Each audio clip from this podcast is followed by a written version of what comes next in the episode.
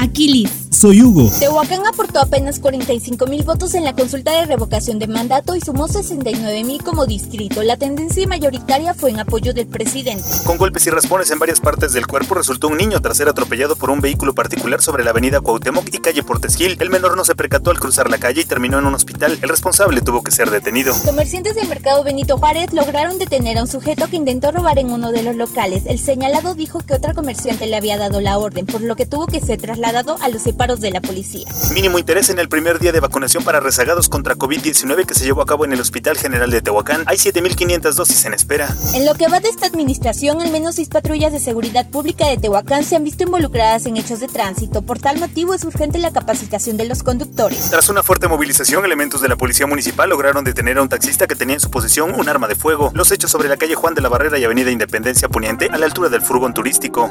Primera línea. Periodismo ante todo.